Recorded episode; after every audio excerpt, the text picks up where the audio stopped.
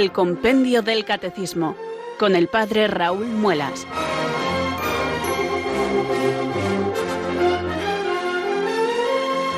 Muy buenas tardes, queridos oyentes de Radio María. Son las 4, las 3 en Canarias. Aquí comienza una nueva edición del programa El Compendio del Catecismo de la Iglesia Católica.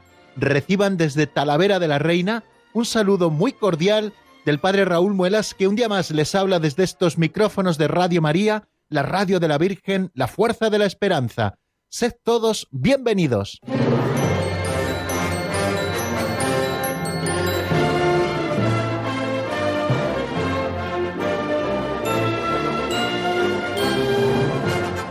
Hace unos días me preguntaba una persona por teléfono, padre, ¿y tiene usted que salir todos los días para hacer el programa?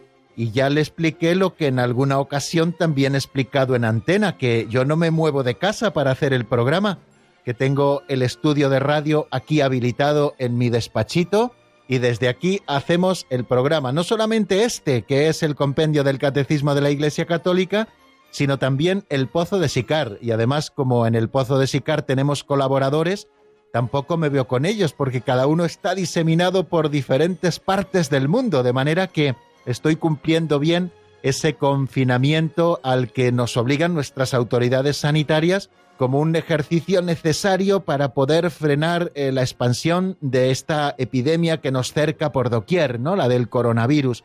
Bueno, pues aquí estamos en casita. Espero que ustedes también se encuentren bien en la suya que sepan que aquí yo vivo en la parroquia y por lo tanto bajo todos los días a la iglesia que está puerta cerrada. Allí hago mi oración, allí celebro la Santa Misa. Bueno, pues que sepan, queridos oyentes, que en esas oraciones les tengo muy presentes a todos.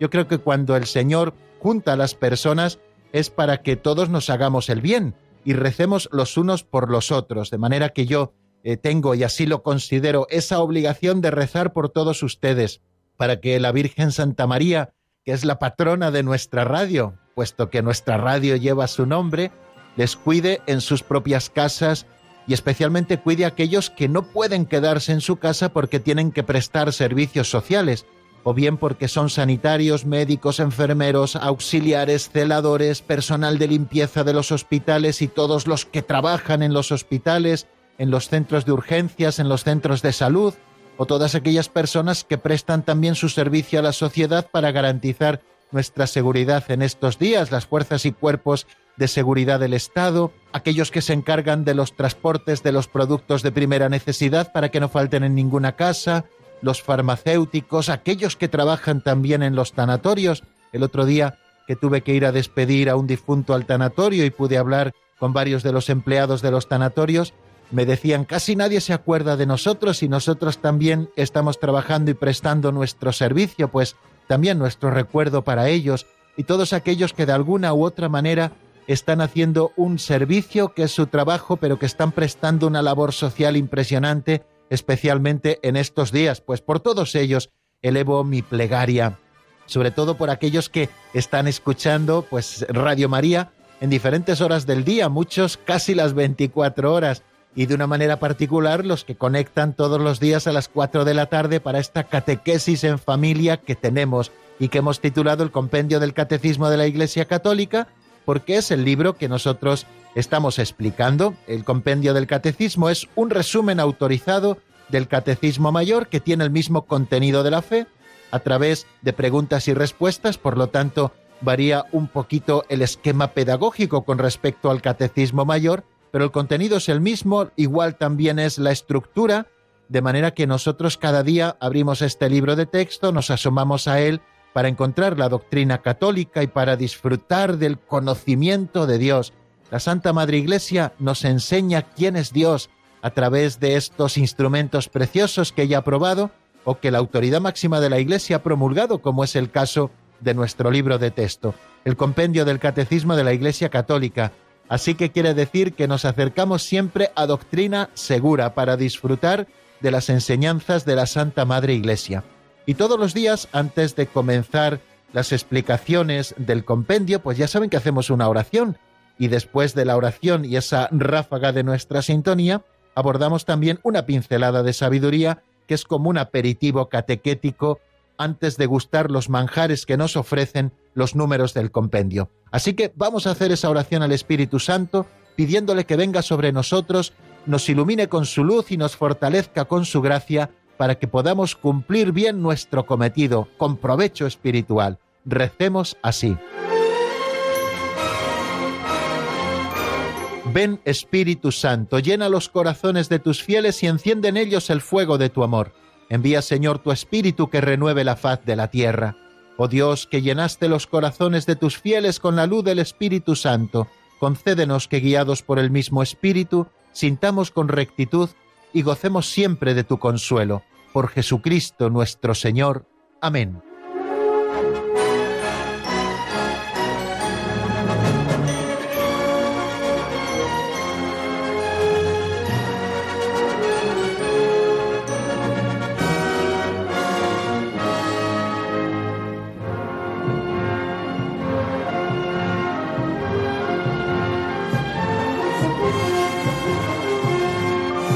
Bueno, queridos oyentes, vamos a dar este paso hacia el segundo momento de nuestro programa que titulamos Pinceladas de Sabiduría. Antes de irnos a la página 139 del compendio, que es donde repasaremos y donde continuaremos nuestro estudio, abrimos un libro auxiliar que se titula Pinceladas de Sabiduría. Todos los días se lo digo, pero creo que es un buen homenaje al autor de las mismas. Nos están sirviendo mucho para poder reflexionar sobre diferentes aspectos prácticos de nuestra vida cristiana. Este libro lo escribió hace muchos años un sacerdote que ya pasó a la casa del Padre, de nombre don Justo López Melús. Escribió muchos libros divulgativos de espiritualidad que yo les recomiendo todos. Bueno, nosotros utilizamos este que se titula Pinceladas de Sabiduría. Este libro tiene capitulitos muy breves de apenas un minuto, son esas pinceladas que leemos, de ahí su título, ¿no? En realidad son unas pinceladas que nos sugieren siempre cosas bonitas, que nos ayudan a aplicar eh, los conocimientos de la doctrina católica en todos los aspectos de nuestra existencia. Vamos, si les parece, a por la pincelada de hoy que se titula El viaje a Tierra Santa. Nos la lee como siempre nuestro amigo Alberto.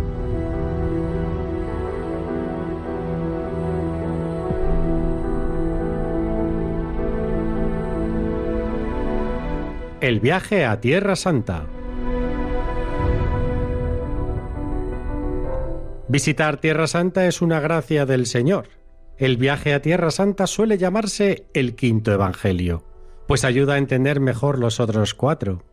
Pero puede haber ocasiones en que renunciar a este viaje sea preferible y más meritorio. Así fue con un monje, cuyo sueño era visitar el sepulcro del Señor. Fue recogiendo limosnas y cuando ya tenía treinta libras, obtuvo permiso de su abad y partió. Apenas había salido del monasterio se encontró con un pobre, que le preguntó ¿A dónde vas, padre mío? Voy al Santo Sepulcro, a Jerusalén. Daré tres vueltas alrededor del Santo Sepulcro y me postraré allí a hacer oración. ¿Cuánto dinero tienes para eso? Treinta libras. Dámelas a mí. Tengo mujer y niños y tienen hambre. Dámelas, da tres vueltas alrededor de mí y póstrate ante mí. El monje le entregó el dinero, dio tres vueltas a su alrededor y se postró ante él, y volvió feliz al monasterio.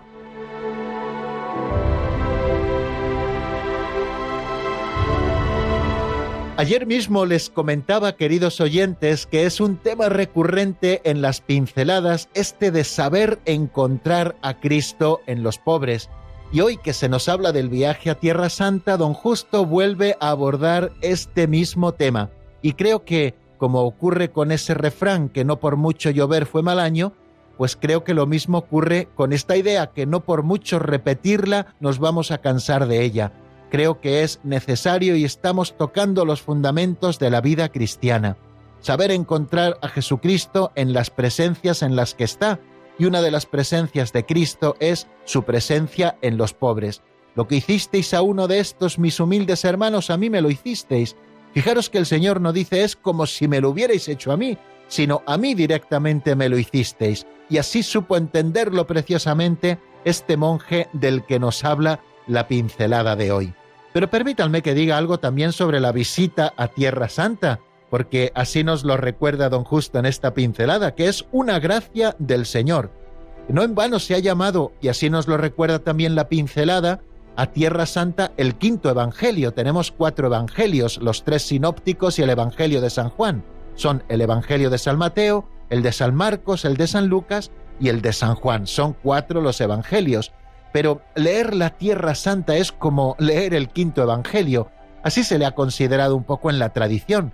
Y la gente ha tenido a bien peregrinar a Tierra Santa para poder visitar los santos lugares con un plan de peregrinación, por supuesto. Allí no se va a hacer turismo, queridos amigos, sino que se va a encontrarse con Cristo en los distintos lugares que él pudo recorrer y que nosotros hoy podemos visitar con espíritu de fe y con ánimo también de penitencia. Y esas dimensiones las tiene siempre un viaje a Tierra Santa. Yo he podido peregrinar a Tierra Santa y esto es, eh, bueno, pues algo que comparto de mi propia vida en dos ocasiones. En la primera ocasión, pues con 25 años pude hacer una peregrinación a Tierra Santa. Fue un momento muy especial en mi vida poder conocer la tierra del Señor. Y es verdad que a partir de entonces ya no se lee de la misma manera el Evangelio. ¿Y eso por qué? Pues porque ya sabes situar muchos de los pasajes del Evangelio en el lugar donde sucedieron. Eh, impresiona grandemente poder hacer ese viaje que se suele hacer en la peregrinación por el lago de Genesaret, porque dices, bueno, por este mismo lago anduvo el Señor muchísimas veces, y en este mismo lago caminó sobre las aguas, realizó el milagro de la pesca milagrosa, junto a este lago, a la orilla, eligió a sus apóstoles, allí empezó la predicación del Señor, poder visitar Cafarnaún, la casa de Pedro, bueno, pues todos estos lugares evidentemente ayudan a centrar luego mucho mejor los textos del Evangelio que se nos proclaman en la liturgia o que nosotros meditamos en nuestra oración personal.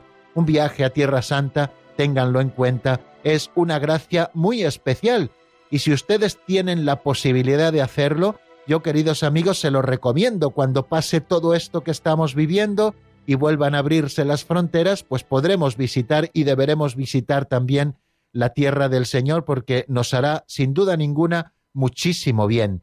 Bueno, pero hoy eh, precisamente la pincelada no se quiere referir únicamente a esto, que el sueño que tenía aquel monje de visitar el Santo Sepulcro, eh, dar varias vueltas en torno al lugar santo y luego postrarse allí en oración.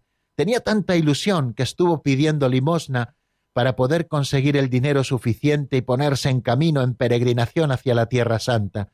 Consiguió las treinta libras necesarias para poder llegar a la tierra del Señor. Pero apenas había salido del monasterio, ya con el debido permiso del abad, para poder llegar a la tierra santa, se encontró con un pobre que le preguntó ¿A dónde vas, padre mío? Así lo hemos escuchado en la pincelada. Voy al santo sepulcro de Jerusalén. Le contó el pobre monje, eh, manifestándole toda la ilusión que tenía por encontrarse en ese lugar santo. Le dijo lo que iba a hacer, daré tres vueltas en torno al santo sepulcro y luego me postraré allí largo rato en oración. Y aquel pobre con el que se había encontrado le preguntó ¿Cuánto dinero tienes para esto? Le dijo treinta libras. Y le dijo ¿Por qué no me las das a mí? Tengo mujer e hijos que tienen hambre, estamos pasando hambre, tenemos mucha necesidad. ¿Por qué no me das a mí el dinero? Das tres vueltas en torno a mí y luego te postras, porque en la persona del pobre está Cristo. Y aquel monje que tenía una gran ilusión por visitar la Tierra Santa, tenía una mayor ilusión por cumplir en su vida los mandatos del Señor. ¿Y qué es lo que hizo? Pues tomó las treinta libras, se las dio al pobre para que pudiera alimentar por una buena temporada a su familia, y tuvo ese encuentro con el Señor en la persona del pobre. Le dio las tres vueltas a él y luego se postró ante él, reconociendo en él la presencia de Cristo. Una vez más, queridos hermanos, don Justo nos presenta esta enseñanza. Cada vez que se lo hicisteis a uno de estos mis humildes hermanos, a mí me lo estabais haciendo. Vamos a pedirle al Señor que nos dé fe suficiente para saber reconocerle siempre en la persona de los necesitados.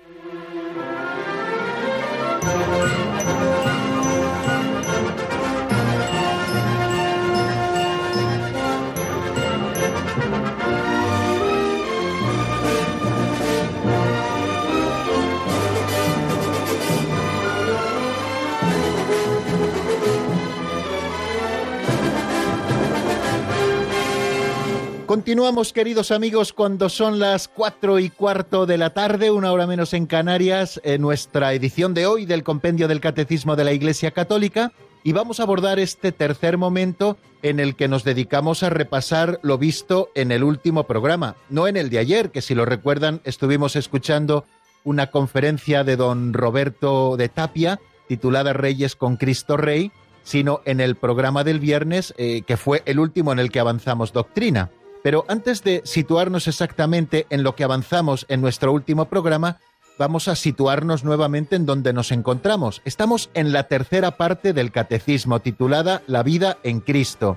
Y dentro de la tercera parte del catecismo estamos todavía en la primera sección que se titula La vocación del hombre, la vida en el espíritu. Aquí hemos estudiado temas como que el hombre es imagen de Dios y de ahí viene su dignidad, que nuestra vocación es a la bienaventuranza, estudiamos el tema de la libertad del hombre y estudiamos también el tema de la moralidad de las pasiones y también nos centramos en estudiar el tema de la conciencia moral. Y después comenzamos el estudio de las virtudes. Primero vimos qué es la virtud, vimos que hay virtudes humanas y virtudes teologales, nos estuvimos deteniendo varios días en qué son las virtudes humanas, que son esas perfecciones habituales y estables del entendimiento y de la voluntad que regulan nuestros actos que ordenan nuestras pasiones y que guían nuestra conducta en conformidad con la razón y con la fe, que son adquiridas y fortalecidas por medio de actos moralmente buenos y reiterados y que son purificadas y elevadas por la vida de la gracia. Hablamos de las principales virtudes humanas, que son las que denominamos virtudes cardinales. Cardinales, esa palabra viene de la palabra cardo, que significa quicio eje, porque estas virtudes principales son el eje sobre el que gira toda la vida moral de la persona. Hablábamos de que estas cuatro grandes virtudes que luego estudiamos una a una son como esos soles que luego tienen también otros planetas que son las virtudes derivadas, que son también virtudes humanas, pero que todas al final se pueden resumir o agrupar en torno a estas cuatro grandes virtudes, que son la prudencia, que dispone a la razón a discernir en cada circunstancia nuestro verdadero bien y a elegir los medios adecuados para realizarlo, que es la auriga virtutum, como decían los romanos, la guía de las demás virtudes, indicándoles su regla y su medida. También estudiamos la justicia, que consiste en la constante y firme voluntad de dar a los demás lo que le es debido. La justicia para con Dios decíamos que se llamaba virtud de la religión. También nos detuvimos en la fortaleza, la fortaleza que asegura la firmeza en las dificultades y la constancia en la búsqueda del bien llegando incluso a la capacidad de aceptar el eventual sacrificio de la propia vida por una causa justa, y poníamos el ejemplo de los mártires. Y también estudiamos por último qué es la templanza. La templanza que es la que modera la atracción de los placeres, asegura el dominio de la voluntad sobre los instintos y procura el equilibrio en el uso de los bienes creados. Bueno, pues estas son las principales virtudes humanas. Y después de estudiar las virtudes humanas, empezamos a estudiar lo que son las virtudes teologales. Y aquí empezamos propiamente el repaso de lo que vimos en nuestro último programa. Nos centrábamos en el número 384, en la pregunta ¿qué son las virtudes teologales? Y decíamos con el compendio la siguiente definición. Las virtudes teologales son las que tienen como origen, motivo y objeto inmediato a Dios mismo, infusas en el hombre con la gracia santificante nos hacen capaces de vivir en relación con la Santísima Trinidad y fundamentan y animan la acción moral del cristiano, vivificando las virtudes humanas. Son la garantía de la presencia y de la acción del Espíritu Santo en las facultades del ser humano. Es eh, una definición fantástica, muy precisa y que tiene bastantes elementos. Y luego el siguiente número en el que nos detuvimos fue el número 385, ¿cuáles son las virtudes teologales? Avanzo el número 385 porque es muy, muy breve y luego pues eh, lo estudiamos un poco todo en conjunto, tanto el 384 como el 385 hacemos el repaso un poco en conjunto. ¿Cuáles son las virtudes teologales? Pues bien lo conocen todos, queridos oyentes, son tres, la fe, la esperanza y la caridad. Bueno, pues las virtudes teologales que son la fe, la esperanza y la caridad tienen como origen, motivo y objeto inmediato a Dios mismo. Quiere decir que el origen de las virtudes teologales tenemos que buscarle en Dios. Dios es el origen de la fe, de la esperanza y de la caridad. Dios también es el motivo, es decir, el que nos las envía, el que las infunde en nosotros y el que nos mueve a creer, a esperar y amar. Y Dios también es el objeto inmediato de las virtudes teologales. Por medio de la fe creemos en Dios, que nos habla, que se ha revelado. A través de la esperanza confiamos en Dios y ponemos en Él toda nuestra esperanza, porque Él colmará los anhelos de nuestro corazón. Y a través del amor amamos a Dios sobre todas las cosas y al prójimo como a nosotros mismos. Quiere decir que las virtudes teologales se llaman así teologales porque nos relacionan directamente con Dios en tres campos diferentes. En el origen, de Dios parten las virtudes teologales, en el motivo, Dios es el que nos mueve a creer, a esperar y amar, y también en el objeto. El objeto inmediato es Dios tanto de la fe como de la esperanza, como de la caridad.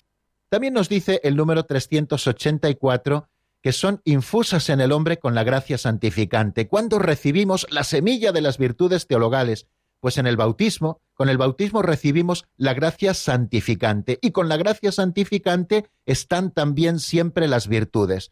De manera que las virtudes no se pueden dar en su plenitud sin la gracia santificante, sin la presencia del Espíritu Santo en nosotros. A través de la gracia santificante se nos infunden estas virtudes que nos hacen capaces de vivir en relación con la Santísima Trinidad y que fundamentan y animan, como nos dice el compendio del Catecismo, la acción moral del cristiano. ¿Puede darse la fe sin la gracia santificante? O sea, alguien que no vive en gracia puede tener fe. Claro que sí. Nos dice incluso el apóstol Santiago que también los demonios creen y tiemblan. Quien no tiene la gracia santificante puede tener fe, claro que sí, y de hecho la fe es la que le mueve a recuperar la gracia santificante y a confiar en el Señor, y la esperanza pueden darse, pero son eh, una fe y una esperanza muertas, informes, porque les falta la caridad, porque falta esa gracia santificante. Bueno, pues estas tres virtudes teologales, como nos dice el compendio del Catecismo, nos hacen capaces de vivir en relación con la Santísima Trinidad. ¿Por qué podemos relacionarnos con Dios? Porque Dios mismo ha infundido en nuestra alma como un regalo la fe, la esperanza y la caridad. Y además, estas tres virtudes que nos relacionan directamente con Dios están fundamentando y animando toda la acción moral del cristiano y vivificando las virtudes humanas. Esas virtudes humanas, que las principales, como antes decíamos, son la prudencia, la justicia, la fortaleza y la templanza, se ven vivificadas cuando también el que las posee tiene la fe, la esperanza y la caridad. Y nos dice, en último lugar, que son garantía de la presencia y de la acción del Espíritu Santo en las facultades del ser humano. Eh, la gracia santificante, decíamos el otro día, no es un capital muerto, sino una fuerza vital para llevar una vida según Dios. De ahí que en el séquito de la gracia santificante figuren necesariamente las tres virtudes teologales, por las que la gracia santificante se difunde en cierto modo desde la esencia del alma sobre sus potencias para fundamentar la actividad vital. Las potencias del alma son el entendimiento y la voluntad. El alma recibe la gracia santificante, que es la inhabitación del Espíritu Santo en aquel que la tiene, y luego proyecta estas virtudes teologales en las facultades del ser humano para garantizar esa presencia y esa acción del Espíritu Santo en el hombre que vive en gracia. A propósito de esto, Berran Herin en la ley de Cristo nos dice textualmente que no ha de creerse que la gracia santificante y las virtudes teologales estén simplemente justapuestas, están, al contrario, dice él, fundidas en una íntima unión vital. Sin las tres virtudes teologales, la gracia santificante con todo y ser vida sería incapaz de producir sus propios actos vitales, y a su turno, las tres virtudes teologales sin la gracia santificante no significarían más que aptitudes con P para los actos de la vida sobrenatural, pero sin su misterioso principio productor.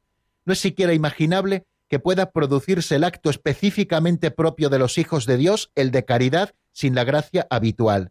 Es cierto que la fe y la esperanza, como antes les decía, y así nos lo explica este libro, pueden existir en el alma y traducirse en actos, aun estando ausente la gracia santificante y la caridad, pero en tal caso esas virtudes no son más que simples aptitudes para actos que suspiran por aquella vida sobrenatural de que están privados, actos que claman para que el alma obtenga la vida sobrenatural. Las llamamos virtudes teologales y lo explicábamos también así el otro día, en primer lugar, porque solo Dios puede darlas. La única contribución positiva de que el hombre es capaz consiste en preparar al alma para recibirlas, pero solamente Dios puede darlas. Son un don de Dios, son un regalo, son virtudes infusas, infundidas en nuestra alma por Dios mismo. Segundo, proporcionan la participación en los bienes propios y exclusivos de Dios. Por ellas participa el hombre del tesoro de las verdades divinas naturalmente inasequibles, como también de la divina bienaventuranza y de la comunión con la divina caridad. Y tercero, el Dios mismo es el motivo y el fin, como decíamos con el compendio del catecismo. Dios es el origen, pero también es el objeto material y el objeto formal de las virtudes teologales. Dios es su fin u objeto material. La fe tiende a Dios en cuanto Dios se conoce a sí mismo y en cuanto es veraz al comunicarle al hombre el tesoro de los misterios de su corazón. La esperanza tiende a Dios en cuanto infinitamente dichoso y beatificante, y la caridad descansa en Dios en cuanto digno de un amor absoluto. Dios mismo es también el motivo, decimos, es decir, el objeto formal, no solo el objeto material, sino el objeto formal de las virtudes teologales. El motivo y fundamento de la fe es la veracidad de Dios, el de la esperanza, la bondad, omnipotencia y fidelidad de Dios, o con otras palabras, las prometidas riquezas de la divina caridad, y el de la caridad, la suma bondad de Dios, digno de un amor absoluto. Bueno, pues estas son, queridos amigos, las virtudes teologales, la tríada de las virtudes teologales, que en la unidad de la gracia santificante es una imagen de la Santísima Trinidad, de la única esencia en las tres personas. Las tres virtudes teologales corresponden también a tres facultades espirituales del hombre, la de conocer, la de desear y la de amar. San Pablo eh, señaló expresamente estas tres virtudes. Ahora permanecen, nos dice en la primera carta a los Corintios, estas tres cosas, la fe, la esperanza y la caridad. Con ello quiso decir que estas tres virtudes son las condiciones esenciales y permanentes de nuestra vida cristiana. Las manifestaciones todas de la vida cristiana tienen que basarse en estas tres virtudes y amoldarse a ellas. San Agustín considera las tres virtudes teologales como la suma de la moral cristiana, como también nos indicaba de alguna manera ese número 384. Fundamentan y animan la acción moral del cristiano, como nos dice San Agustín, porque son la suma de la moral cristiana. Bueno, pues ahora, queridos amigos, vamos a comenzar a estudiarlas una a una. Eh, no nos detendremos muchísimo en ellas, pero sí iremos repasando cada una de estas tres virtudes teologales, lo que es la fe, lo que es la esperanza y lo que es la caridad. Pero vamos a detenernos, si les parece, un momentito en la palabra y vamos a escuchar la primera propuesta musical para el día de hoy. Se trata de una canción del padre Juan Andrés Barrera titulado Ha llegado el tiempo y está sacada del álbum Al Corazón Perfecto. La escuchamos y enseguida estamos nuevamente juntos para seguir avanzando en el estudio de la doctrina.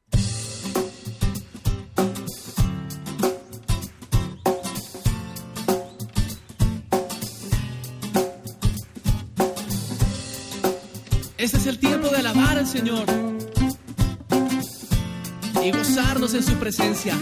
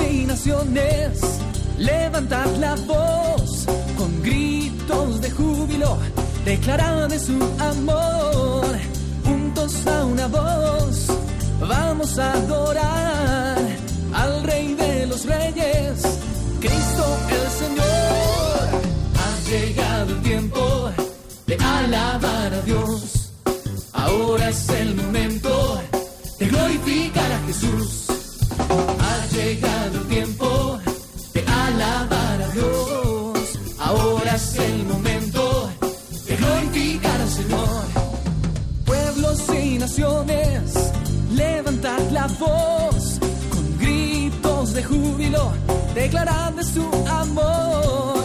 Juntos a una voz, vamos a adorar al Rey de los Reyes, Cristo el Señor. Ha llegado el tiempo de alabar, que se escuche fuerte. Ahora es el momento de glorificar a Jesús. Ha llegado el tiempo de alabar a Dios. Ahora es el momento de glorificar al Señor.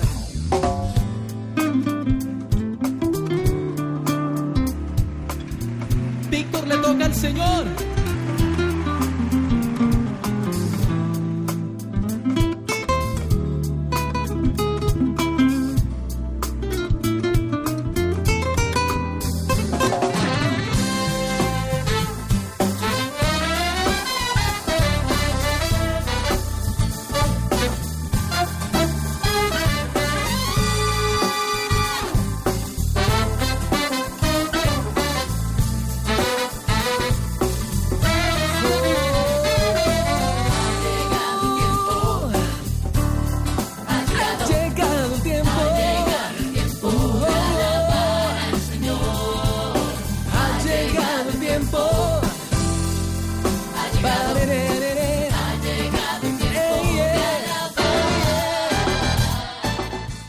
Están escuchando el Compendio del Catecismo con el Padre Raúl Muelas.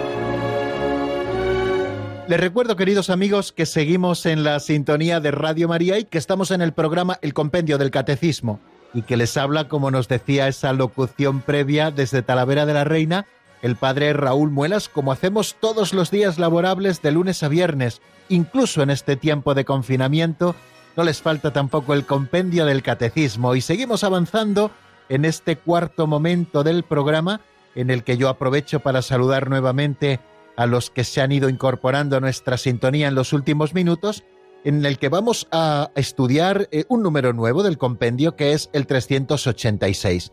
Después de ver qué son las virtudes teologales y cuáles son las virtudes teologales, vamos a estudiar una a una cada una de ellas, la fe, la esperanza y la caridad. El número 386, que es el siguiente que nos encontramos en nuestro estudio, les recuerdo que estamos en la página 139 del compendio del Catecismo, bueno, pues el número 386 se pregunta qué es la fe. Y lo primero que vamos a hacer es escuchar la definición que el propio compendio nos da en la voz de Marta Jara.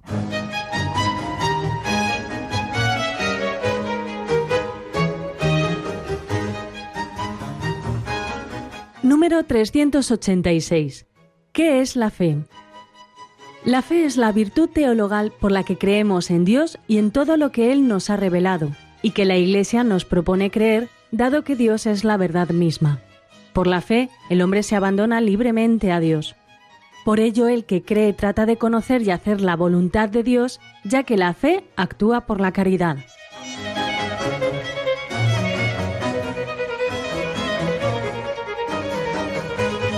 Bien, acabamos de escuchar, queridos oyentes, la definición sencilla y profunda que nos da el compendio del catecismo a propósito de la pregunta ¿qué es la fe?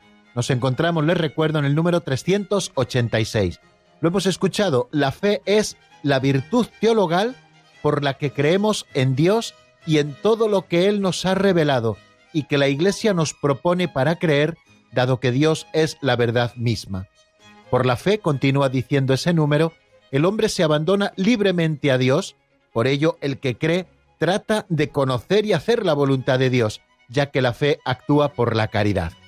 Bueno, pues en un primer acercamiento a esta definición vemos como dos aspectos importantísimos cuando hablamos de la virtud teologal de la fe.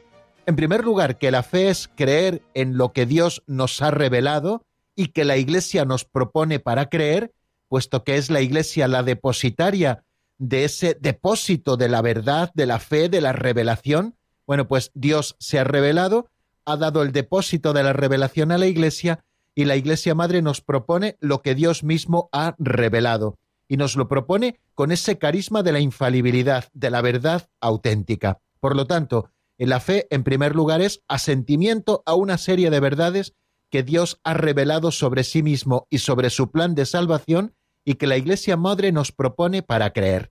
Pero la fe tiene también otra dimensión. La fe es abandono libre a Dios.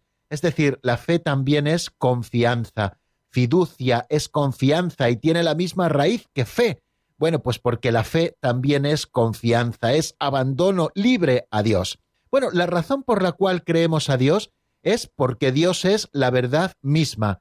Eso también nos lo resalta preciosamente este número 386 del compendio del Catecismo.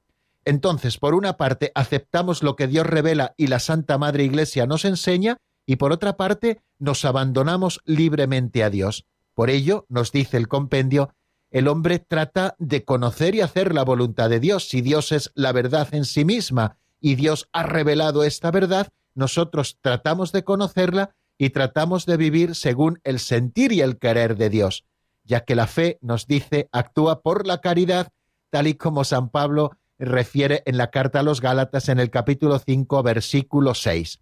El don de la fe permanece en el que no ha pecado contra ella, nos dice el Catecismo Mayor de la Iglesia en el número 1815. Pero la fe sin obras está muerta. Privada de la esperanza y de la caridad, la fe no une plenamente al fiel a Cristo, ni hace de él un miembro vivo de su cuerpo. Eso también tenemos que tenerlo a la vista, por esa unidad que existen entre estas tres virtudes teologales, la fe, la esperanza y la caridad. La fe eh, sin obras está muerta, está privada de la esperanza y está privada de la caridad, y por tanto esta fe no une plenamente al fiel a Cristo, ni hace de él un miembro vivo de su cuerpo que es la Iglesia.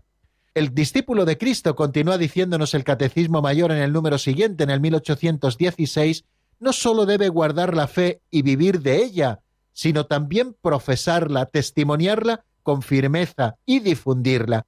Creo que este es un elemento también fundamental de la fe. La fe no sólo se acepta por el asentimiento a unas verdades, la fe no solamente es confianza en Dios que se revela porque Él es la propia verdad y nosotros tratamos de conocer esa verdad y hacer la voluntad de Dios, sino que la fe también exige por sí mismo la profesión de la misma, testimoniarla con firmeza, difundirla a nuestro alrededor. Yo la razón que suelo dar es muy sencilla. Viles seríamos, queridos amigos, si conociendo el secreto de la felicidad, es decir, si conociendo la verdad, no la difundiéramos a todos. Si no fuéramos capaces de decirle a todos, esta fe ha transformado mi vida en mucho mejor, por lo tanto yo quiero que también tú lo conozcas, yo quiero que también conozcas a Dios, yo quiero que también vivas según su voluntad. Todos vivan preparados, nos dice Lumen Gentium, para confesar a Cristo ante los hombres y a seguirle por el camino de la cruz en medio de las persecuciones que nunca faltan a la Iglesia. El servicio y el testimonio de la fe son requeridos, queridos hermanos, para la salvación. Todo aquel que declare por mí ante los hombres, dice Jesús en el Evangelio de San Mateo, yo también me declararé por él ante mi Padre que está en los cielos pero a quien me niegue ante los hombres, le negaré yo también ante mi Padre que está en los cielos. Tengamos a la vista también esto que es muy propio de la fe, que la fe hay que profesarla, testimoniarla con firmeza y difundirla. Profesarla lo hacemos todos los domingos cuando participamos en la Santa Misa, rezamos el credo, el credo apostólico o el credo niceno constantinopolitano. Pero no solo tenemos que profesarla con nuestros labios, que es necesario que lo hagamos, sino que también tenemos que testimoniarla con nuestra propia vida, por aquello que llamamos la unidad de vida, y testimoniarla con firmeza y difundirla a nuestro alrededor. Cada cristiano que ha aceptado a Cristo por la fe y que goza de esta virtud teologal de la fe, informada siempre por la caridad por la vida en gracia, ha de difundir a su alrededor, ha de ser un apóstol precisamente del Evangelio. Creo que esto es importante que lo tengamos a la vista. Permítanme, queridos amigos, que a propósito de la fe digamos algunas cosas más. Por ejemplo, hemos visto una definición de la fe que es la que nos da el compendio del catecismo, pero yo les voy a ofrecer también otra que evidentemente no es distinta ni por supuesto se contradice en nada con la que hemos escuchado, pero sí que es complementaria y resalta alguna de las cosas que el propio compendio del catecismo nos ha expuesto. La fe es un don, eso también tenemos que tenerlo a la vista y lo hemos escuchado cuando hablábamos de que las virtudes teologales son virtudes infusas que solamente Dios nos puede dar, porque su origen están precisamente en Dios. Por lo tanto, la fe como virtud teologal que es, es un don. Y también es una luz divina. Muchas veces se ha resaltado ese aspecto de creer lo que no vemos, y sin embargo la fe nada más lejos de la realidad. Es, por supuesto, creer cosas que a lo mejor no vemos con los ojos de la cara, por supuesto, pero es una luz divina por la cual somos capaces de reconocer a Dios, de ver su mano en todas aquellas cosas que nos suceden y de ver las cosas como las ve Dios. Recuerdan todos el Evangelio del ciego de nacimiento, lo hemos escuchado hace poco tiempo. Eh, Jesús no solamente le devuelve la luz a sus ojos físicos, sino que sobre todo en ese milagro Jesús le regala el don de la fe. En primer lugar, porque comienza reconociéndolo como profeta, después sigue creciendo su fe y lo reconoce como un enviado de Dios, y cuando se encuentra cara a cara con Jesucristo, y le dice el Señor, ¿crees en el Hijo del Hombre? ¿Quién es para que yo crea en él? dice el ciego. Y dice Jesús, soy yo el que está hablando contigo. Creo, Señor. Y se postra ante él, ¿no? Bueno, pues ven cómo ha sido iluminado este ciego de nacimiento por la luz de la fe, para ver las cosas como Dios mismo las ve. Ahora necesitamos, queridos amigos, en esta situación que estamos viviendo, más que nunca el don de la fe. Por eso vamos a pedírselo al Señor. Si es un don, si es un regalo, pidámosle al Señor que aumente nuestra fe, como aquel padre del Evangelio que decía aquellas palabras, creo, Señor, pero yo te pido que aumentes mi fe. Por tanto, la fe no es un conocimiento teórico, un conocimiento abstracto de doctrinas que yo debo aprender. Claro que debemos aprenderlas, pero no como un conocimiento abstracto. La fe es la luz para poder entender las cosas de Dios. Y la fe tiene, por tanto, unas características. En primer lugar, podemos decir que la fe es un encuentro con Dios, con su designio de salvación, y con la fe el hombre responde libremente a ese encuentro con Dios entregándose a Él con su inteligencia y con su voluntad. Decimos que es el asentimiento de nuestra inteligencia y de nuestra voluntad a la verdad que Dios mismo ha revelado y que la Iglesia Madre nos enseña. Por lo tanto, la fe es un encuentro con Dios y es la respuesta que nosotros damos a ese Dios que nos ama hasta el punto de revelarnos su intimidad, para que nosotros podamos vivir en ella. También me gustaría resaltar que la fe es sencilla, que no está hecha de elucubraciones y discursos, sino que es una verdadera adhesión a Dios, como lo hizo María, como lo hizo Abraham, que son los referentes mayores que tenemos de la fe. La fe también es vital, es decir, que debe cambiar nuestra vida, como antes les indicaba. Debe mostrar que mi vida ha cambiado. Cuando yo profeso la fe, mi vida no puede seguir igual, debe cambiar mi vida. Por eso decimos que la fe es vital. Por eso hay que vivir de la fe. El justo vive de la fe, nos dice la Sagrada Escritura. Y la fe también es experiencial, es decir, es un conocimiento de Dios en la intimidad, esa intimidad de Dios en la que Él quiere resguardarnos. Los que tienen fe gozan de Dios. No es un sentimiento, sino un conocimiento del Espíritu que Dios nos concede para intimar con Él.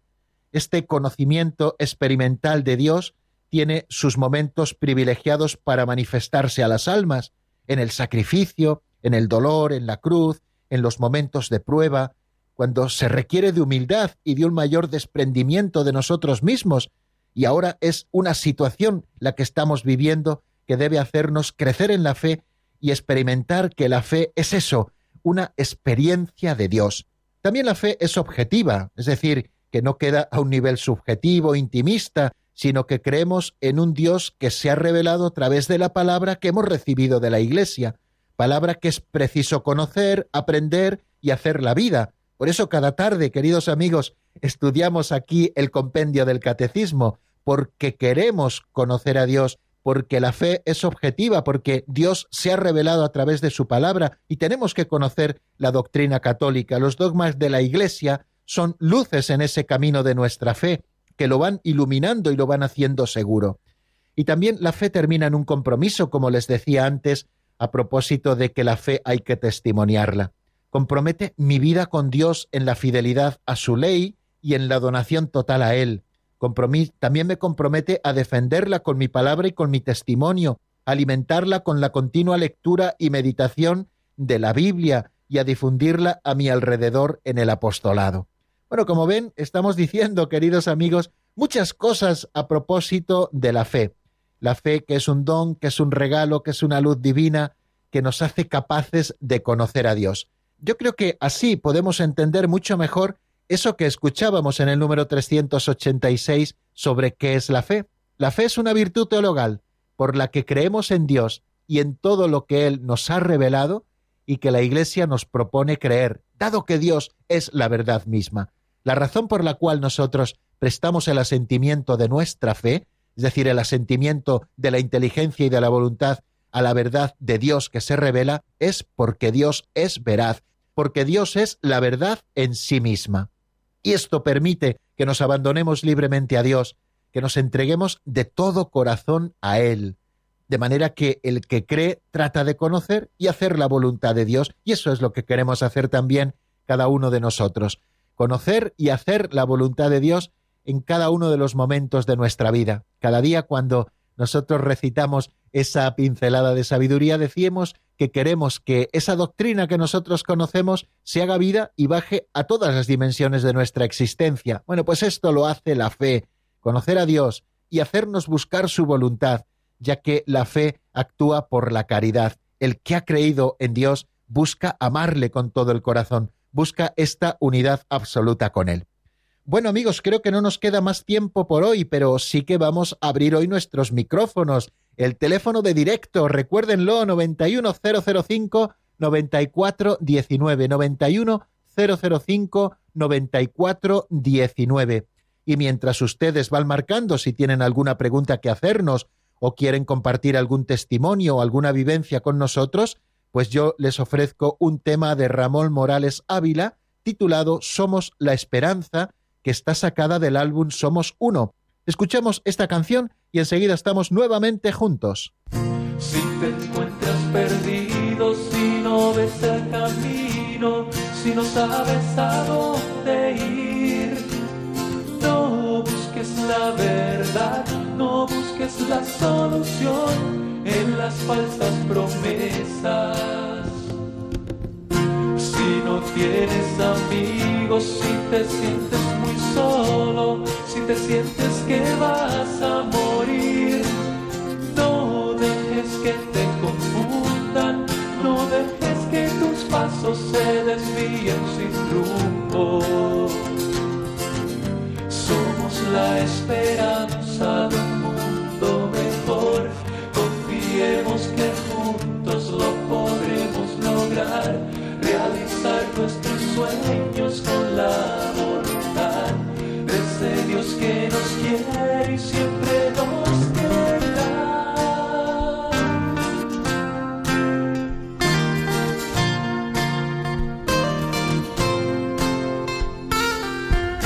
Cada día que pasa, cada noche que sufres, cada llanto se escucha aquí. Son tantas las mentiras, son tantas las promesas que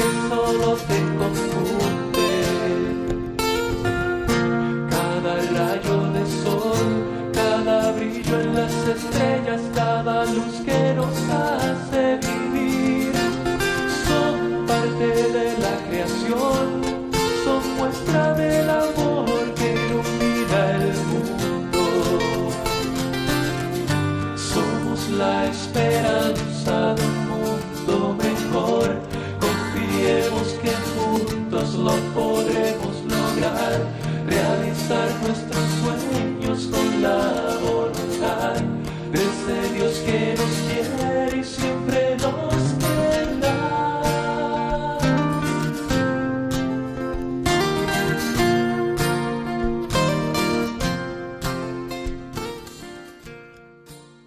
Están escuchando el Compendio del Catecismo con el Padre Raúl Muelas.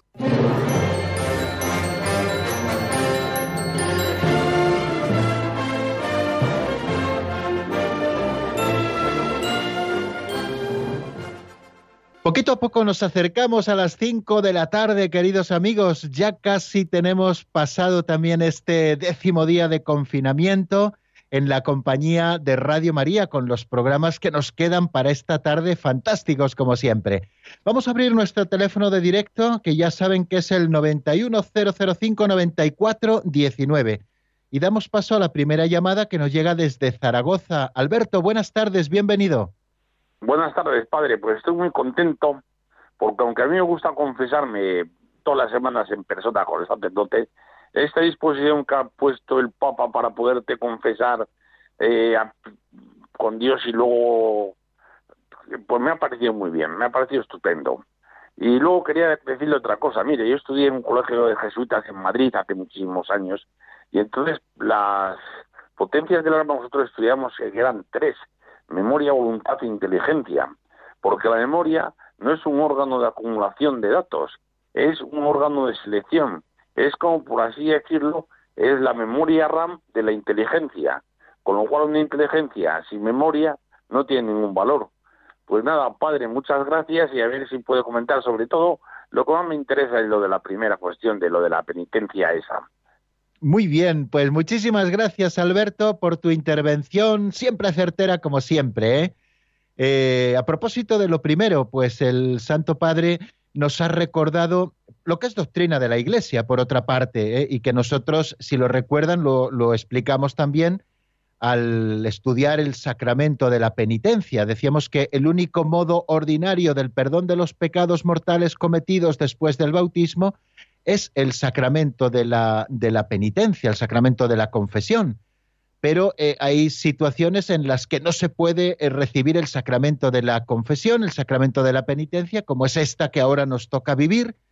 Y entonces, pues el Papa nos ha recordado que procuremos hacer un acto de contrición perfecta, que también perdona nuestros pecados, y hacer el propósito de confesarnos en cuanto nos sea posible. ¿no? Esta es doctrina perenne de la Iglesia que el Papa muy certeramente pues ha sacado en una de, sus homilías desde eh, la casa de Santa Marta, donde él celebra cada día, su propia casa, donde él celebra la Santa Misa, que está siendo retransmitida también vía streaming.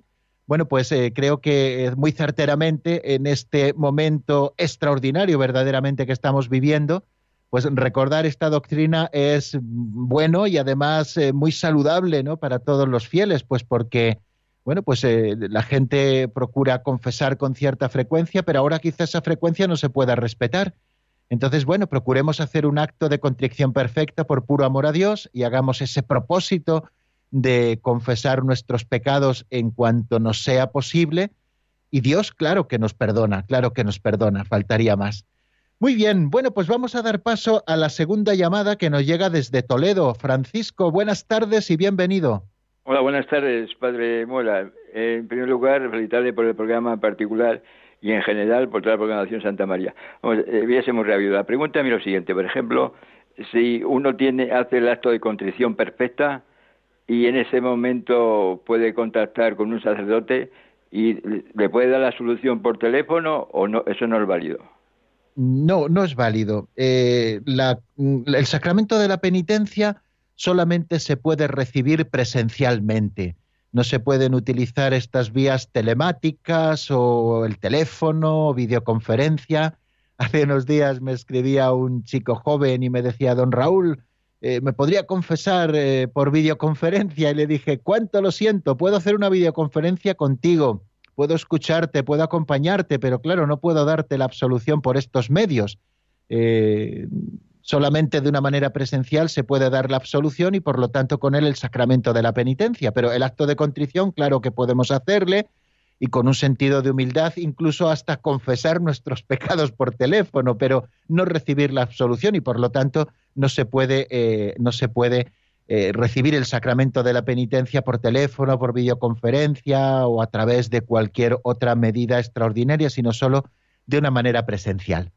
Bueno, pues hemos llegado al final de nuestro programa de este martes ya de la cuarta semana de Cuaresma, porque a pesar de nuestro confinamiento, queridos hermanos, eh, la Cuaresma sigue su curso y todas las enseñanzas preciosas que la Cuaresma nos ofrece a través de la palabra de Dios de cada día, pues ahí están, pueden acceder a ella de mil maneras y sobre todo pues escuchando a través de los medios de comunicación la Santa Misa, Radio mm, eh, María, eh, ha doblado precisamente en este sentido pues su programación teniendo la misa por la mañana y la misa por la tarde, para que puedan escuchar todos la palabra de Dios y participar de esta manera en la Santa Misa para hacer nuestra comunión espiritual. No es una no es una participación presencial, evidentemente, en la que luego podamos, si estamos debidamente dispuestos, recibir el sacramento de, de, la Eucaristía, pero sí que podemos hacer esa comunión espiritual, y no solo cuando escuchamos la misa por los medios, sino en cualquier momento del día. Hay muchos santos que han sido muy devotos de la comunión espiritual y pedían que le hiciéramos constantemente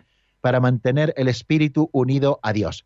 Bueno, pues con este pensamiento terminamos nuestro programa de hoy. Desearles que pasen una buena tarde y una buena mañana de miércoles. Y si Dios quiere, mañana aquí estaremos en el mismo lugar y a la misma hora para estudiar, repasar primero lo que es la fe y luego estudiar de, nuevo eh, la virtud teologal de la esperanza. La bendición de Dios Todopoderoso, Padre, Hijo y Espíritu Santo, descienda sobre vosotros y permanezca para siempre. Amén. Hasta mañana, si Dios quiere, amigos.